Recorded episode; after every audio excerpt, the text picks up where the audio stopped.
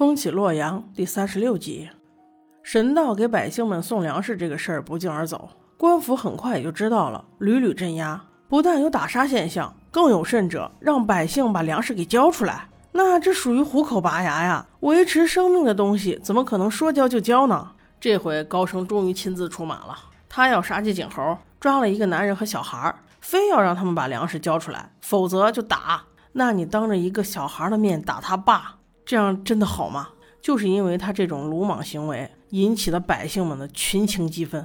今天你打孩子他爸，明天你会不会就打我妈呢？于是，无论男女老少都开始了呐喊，甚至想要突破防线，把高升用口水给淹死。还好，此时阿月和高秉烛来了。高秉烛护住了那个男人和儿子，而武思月则向大家保证，一定会全力抓捕春秋道，并且之后不会缴粮，尽快让大家吃到安心放心的粮食。受到安抚的群众这才散了去。之后，他俩各回各家。联访这边收到密报，说是太子屯粮，想发国难财，人证物证俱在啊。高秉烛觉得此事蹊跷。与此同时，信息也传给了武幽爵，武幽爵则命武思月去查找。没想到一逮一个正着啊！不但有很多粮食，而且确实是东宫的人办的事儿，这又狠狠地给圣人了一个大耳刮。圣人一怒之下，罚太子没有他的命令，永不能出宫。这春秋道真是无孔不入啊！都这么乱了，武慎行还来添乱。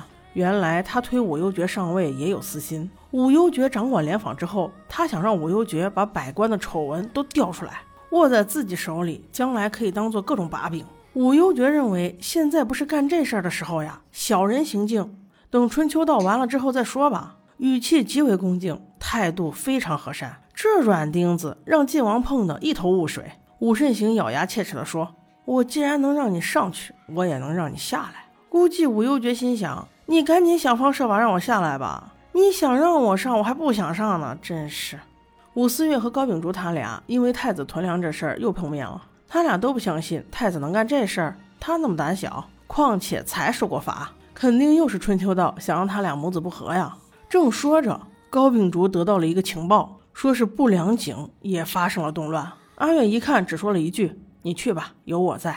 高秉烛便安心的走了。原来是有人挑唆不良井，说是只要加入神道，立刻就能有粮食吃，而且还能出不良井，从此以后生活的光明正大。不良人的群众一听，这诱惑力也太大了，这比正常百姓能拿到粮食刺激可要大得多啊。于是，尽管大理寺的人用羽箭抵着他们，都无法阻止他们要加入神道的热情。很快，高秉烛赶来了，他苦口婆心对大家说。神道的那群王八蛋就是为了利用你们，让咱们不良井的人上去给他们当活靶子，然后再变成炮灰，全部都给放弃掉。很多人一看，诶，这不是高秉烛吗？换了一身皮，就以为自己是老大了，都不买他的账啊！无论他怎么好说歹说，大家都只一句话：谁有粮食谁说了算。上去是死，那在下面待着也是死啊！此时，丑翁终于站了出来，他说他支持高秉烛。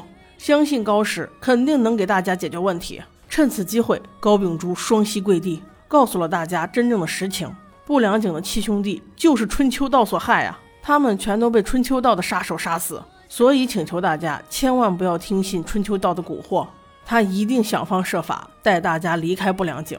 有了丑翁的帮助，再加上高秉烛的真心诚意，大家终于暂时偃旗息鼓了。事后，高秉烛特意问了丑翁，到底是谁在此散播谣言？丑翁给他指了条明道。高秉烛找到之后，才发现原来真的是青叶。在很久以前，他就怀疑青叶了，就是青叶这个小姑娘有意无意的帮他们指出伏火雷霆的位置。细细想来，其中有很多事情关键点的推进都是青叶促成的。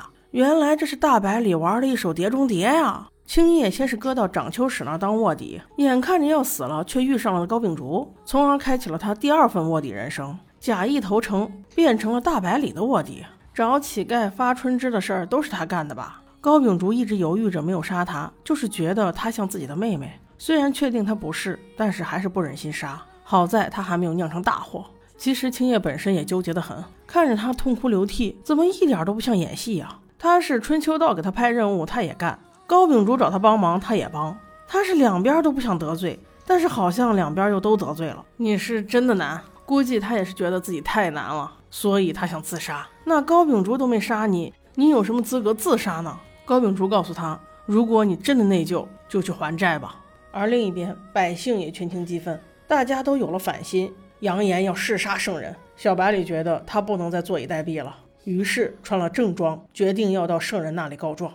当七娘为他整理衣冠时，那四目相对中的含情脉脉，以及你不要说了，我什么都懂的眼神，给小百里全身充满了力量，致使小百里在圣人面前一五一十把所有哥哥没死的事儿说了一遍，并且劝谏圣人。让凤玉郎、武幽爵别去镇压民众，那也许就是送死啊！因为他了解他的哥哥一定会在人群中欣赏自己的杰作的。圣人倒是大气凛然，略一思索，不但原谅了他家的欺君之罪，并且胸有成竹地说：“估计你哥哥现在已经被武幽爵抓住了。那到底是怎么回事呢？原来是这样的。圣人下旨，命文武百官把家里的粮食全部都拿出来。”除了安抚民心以外，还要引蛇出洞。他让武幽爵告诉所有的百姓真相是什么？是所谓的神道先想方设法藏了大家的粮食，然后再用本该属于你们的粮食去蛊惑你们，让神都的百姓为他们卖命。最终，春秋道肯定只有一个目的，就是天下大乱，百姓们不得安居乐业。这难道是大家想要的吗？我身后的粮食都是文武百官家搜集来的。哪怕我们不吃饭，也要让大家吃上饭。请大家一定要相信政府，我们绝对会剿灭春秋道，还大家一个太平盛世。虽然凤玉郎有病在身，但是言语间大气凛然，风姿卓绝，让百姓们不得不信服啊。于是百姓们纷纷叩首，感谢圣人隆恩呐。这时只有一个人默默地站在那里，没错，就是大百里长春使是也。我说兄弟，你就是来送死的吗？恐怕后面还有大阴谋啊！就这样，长春使落网，被抓回了内卫。很快便得到了好消息，高秉烛已经带人找到了粮食，洛阳危机终于解决。那话说，刺杀东川王的那个宇文佩佩现在在哪里呢？工具人柳峰终于上线，他把佩佩藏起来了，在如此缺衣少食的时候，竟然给佩佩弄了一堆好吃的，看来真是个情种啊！不过你俩离死也不远了，依春秋道的行事风格。那能让春和活着？我就默默的等着下集，看你俩怎么死。